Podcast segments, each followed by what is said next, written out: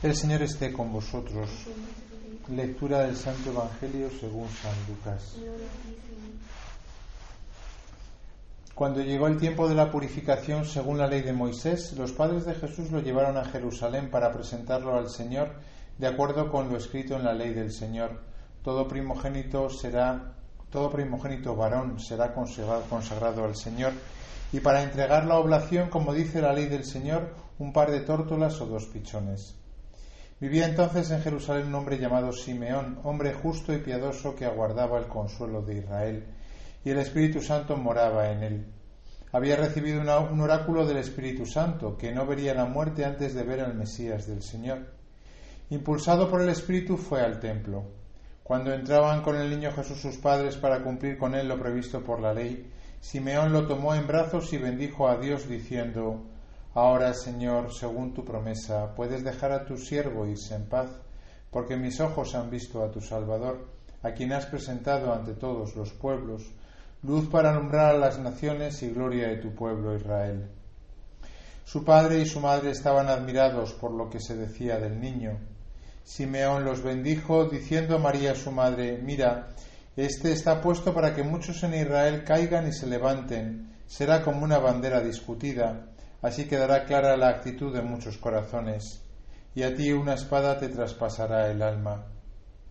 Había allí también una profetisa Ana, hija de Fanuel, de la tribu de Aser.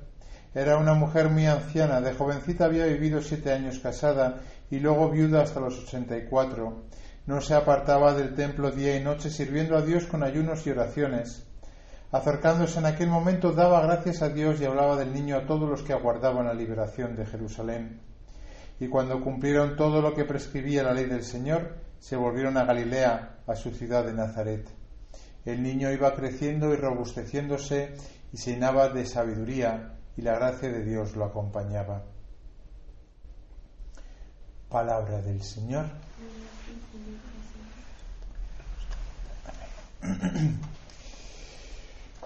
Pues estamos celebrando esta fiesta de la presentación del Señor, que también se suele conocer con el nombre de la purificación de la Virgen. Como hemos leído, es una, una fiesta que estaba prescrita por la ley de Moisés. Y Jesús, que era judío, y Jesús, José y María, que también lo eran, pues cumplían todo lo que tenía que ver con la ley. A los ocho días al niño lo circuncidaron para llamarle Jesús. A los cuarenta días vuelven al templo y eh, cumplen con esta, con esta norma que es bueno, pues eh, presentar al niño como eh, primogénito varón que es, ¿no? Y purificarse eh, María de haber dado a luz, porque según la concepción judía, como sabéis, ¿no? Pues la mujer quedaba impura por haber dado a luz, por el contacto con la sangre y demás, ¿no? Hombre, obviamente Jesús y María son especiales, pero ellos curiosamente cumplen con la ley, no se la saltan, ¿no? María no, necesitaba ser purificada, el, parto había sido virginal, ¿no? Y Jesús mm, presentado, bueno, ciertamente que era primogénito varón, ¿no? Pero mm, mucho más que presentarse iba a hacer a lo largo de, su vida. Esto, por cierto, recuerda a, lo de Egipto. ¿Os acordáis cuando eh, los primogénitos eh, de del pueblo egipcio murieron en aquella famosa noche de Pascua, ¿no? Pues por eso los israelitas en conmemoración, eh, los primogénitos varones eran presentados al Señor, ¿no? Por eso y por la ley que luego Moisés dio en el, en el, en el desierto, ¿no? Por tanto, mm, estamos celebrando eh, a los 40 días justo, porque la liturgia romana le gusta hacerlo así, ¿no? Le gusta cuadrar las fechas, ¿no? Hace 40 días fue el 25 de diciembre, parece mentira, pero hace 40 días estábamos comiendo turrón eh, eh, en la noche de Nochebuena. ¿no? De hecho, antes la Navidad duraba hasta hoy. El tiempo de Navidad duraba hasta hoy, antes en la, en la liturgia preconciliar. ¿no? Incluso hay algunos lugares donde el Belén se ha mantenido apagado. ¿no?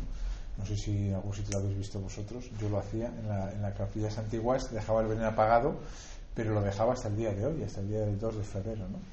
Día de la presentación, también conocido como el Día de las Candelas, por ser la Virgen Candelaria, ¿no? Porque hay una, un, modo de celebrar esta, esta Eucaristía que es con una procesión al principio con, con velas, con candelas, ¿no? De ahí la Virgen de la Candelaria. Bueno, de lo que me gustaría hablar un poquito es de que hoy también la Iglesia celebra la vida consagrada. y me diréis, bueno, ¿por qué ha elegido la Iglesia celebrar hoy la vida consagrada? Y primera pregunta, ¿qué es la vida consagrada? Porque lo del sacerdote más o menos lo entendemos, más o menos, ¿no? El sacerdote es el que celebra la misa, el que confiesa, luego el obispo es el que está por encima y el diácono, que no sabemos muy bien qué es, el que está por debajo. Bueno, pero bueno, los tres, diácono, sacerdote y obispo, son el clero, ¿no? Y bueno, pues son clérigos y se diferencian de los laicos. Pero la vida consagrada a veces no se sabe lo que es. Bueno, sí, son las monjas. Bueno, son algo más que las monjas. La vida consagrada son todas aquellas personas, hombres y mujeres, luego también hay hombres, que profesan los tres consejos evangélicos.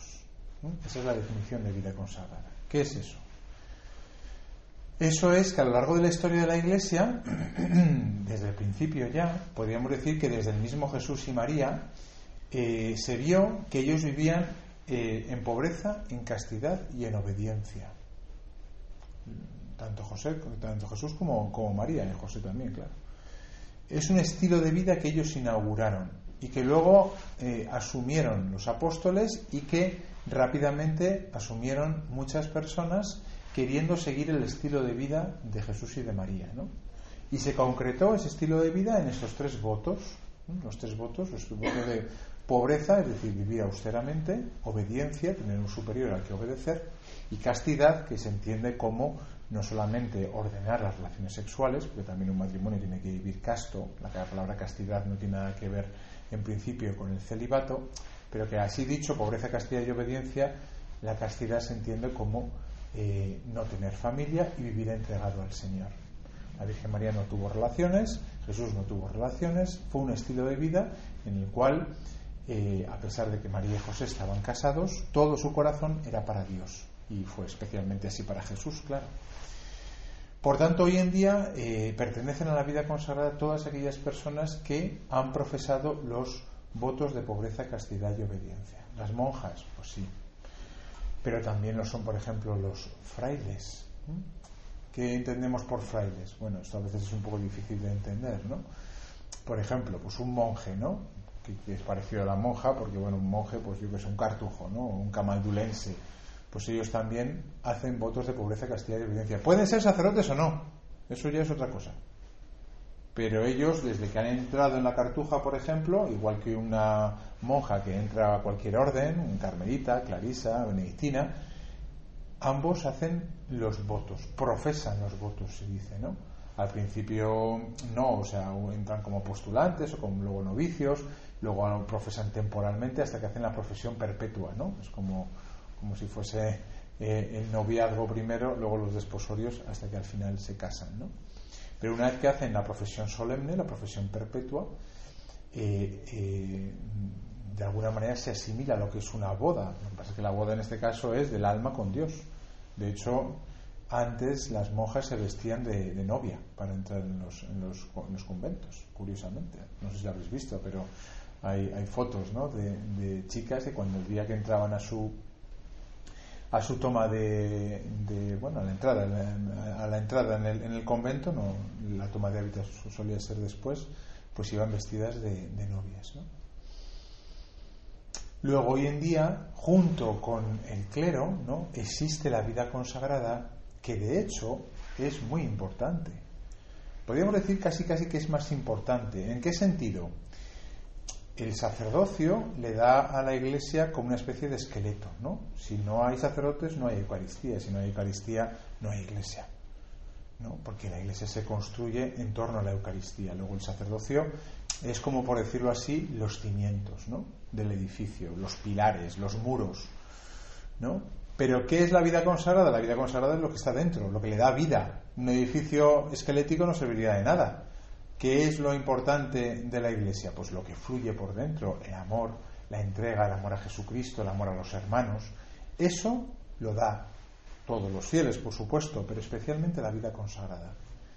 ¿Por qué? Pues porque ellos son los que siguen el estilo de vida de Jesús y de María de una manera radical y se entregan completamente ¿eh? pobreza, castidad y obediencia, castidad que ya hemos dicho que es celibato, de tal manera que toda su vida es, bueno, pues amar a Dios con todo su corazón y al prójimo en las diferentes maneras que hay de vida consagrada, desde contemplativa, que están encerradas en el, en el claustro, amando a Dios ahí, porque hacen mucho, pero, pero no necesariamente exterior, sino interior, porque ya hemos dicho que lo importante en la iglesia no es el hacer, sino lo que va dentro, ¿no? la vida que está dentro, como también, y es muy importante, pues oye, formas de vida consagrada que son más exteriores, que se dedican a cuidar a los pobres, como las misioneras de la caridad, por ejemplo, ¿no? que también están consagradas a Dios, ¿no? Esas mujeres y esos hombres que también profesan los votos de los consejos evangélicos que se suelen llamar también.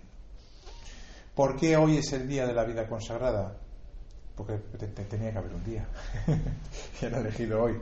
Hombre, tiene su razón de ser. ¿Qué es lo que hoy está pasando? Lo que hoy pasa es que cogen al niño y se lo ofrecen a Dios. No sé si lo habéis visto en algunas pinturas, ¿no? que es muy impresionante porque el niño, ¿no? Jesús, niño todavía, 40 días tenía, ¿no? Eh, se, le, se, le, coge y se le ofrece a Dios, ¿no? Se le ofrece según la ley decía, ¿no? Es más, llevaban dos tórtolas o dos pichones como intercambio para que no tuviese que morir el niño, porque no había sacrificios humanos, nunca los ha habido eh, en, la, en la ley judía, a cambio se ofrecían los animales, se sacrificaban los animales. ¿Qué es lo que pasa? Que un día ese sacrificio no será de animales, será de Jesús mismo. Por eso esta fiesta está anticipando lo que será la muerte de Jesús. Por eso Simeón le dice a María esa frase tan terrible de que una espada atravesará su corazón. Ya Simeón está preparando el corazón de la Virgen. Es un poco duro esto, la verdad. Pero ya se entrevé aquí la cruz. Treinta años antes, ¿no? Treinta y pico años antes de que Jesús muera, ya Simeón le está diciendo a, María y a José que ese niño que se presentaba simbólicamente un día sería sacrificio real, que hoy en día en la Eucaristía volvemos a conmemorar. ¿Qué es la vida consagrada? la vida consagrada es un sacrificio. Eso no quiere decir que la vida matrimonial no sea un sacrificio, también es un sacrificio la vida matrimonial, a veces más ¿eh? que la vida consagrada. Pero es verdad que aquellos a los que Dios llama la vida consagrada, este sábado, mm, Dios mediante, va a entrar una chiquita, una, chica de pastora universitaria de, que dirigí yo, va a entrar en el Carmelo, ¿no? Después de años, ¿no? después de años de discernimiento de la llamada de Dios, ¿no? Pues, pues, pues es, un escándalo, claro, es un escándalo. Un sacrificio, ¿no? Porque una, una mujer, una chica joven como vosotras, ¿no?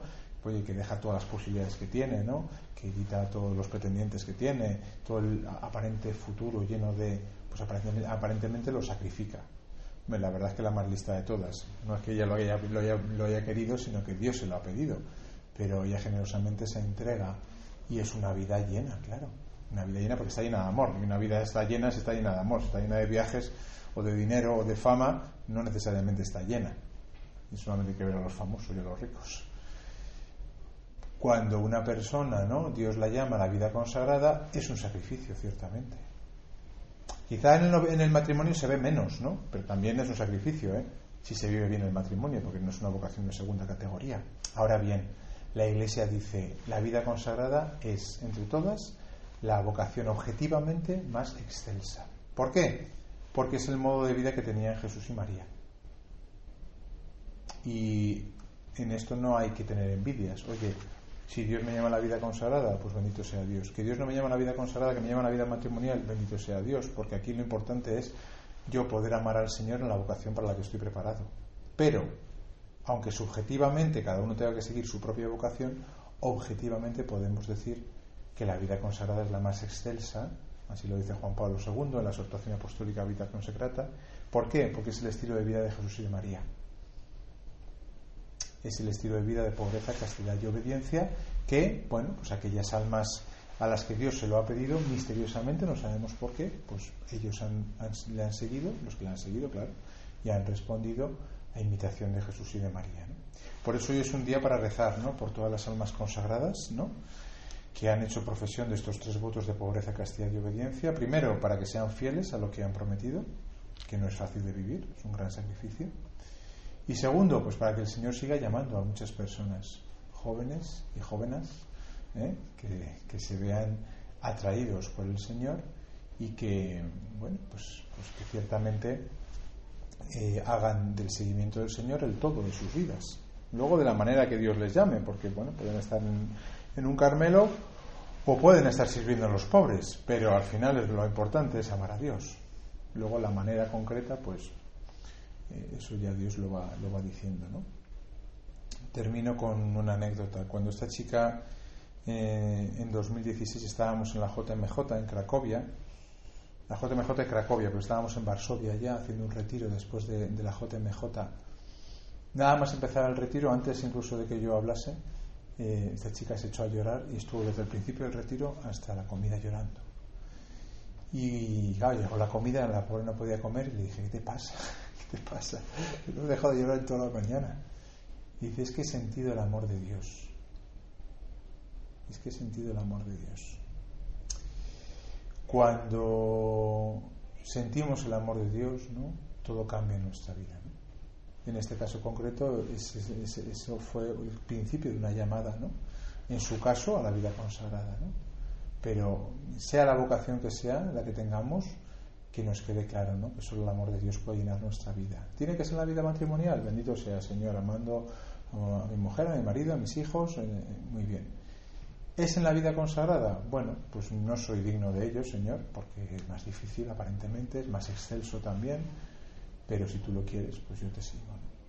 Que recemos hoy por todas estas almas, ¿no? que son de alguna manera lo que representa lo más genuino de la Iglesia, que no son los curas, que no son los obispos, que no es el Papa, aunque eso digan los medios de comunicación. Lo más grande de la Iglesia no es la estructura, no son los cimientos, sino la vida que tiene dentro, tiene mucha vida. Muchas personas que aman a fondo perdido, ¿no? y que en esa estructura que es la Iglesia, que es la, jerarquía de la Iglesia, ellas escondidamente muchas veces ciertamente no se les ve, no son como los muros, no son como, como, lo, como lo, que, lo que se ve de un edificio, sino lo que está escondido, están dándole mucha vida a la Iglesia. Que el Señor bendiga a todas estas almas y que siga haciendo numerosos llamamientos.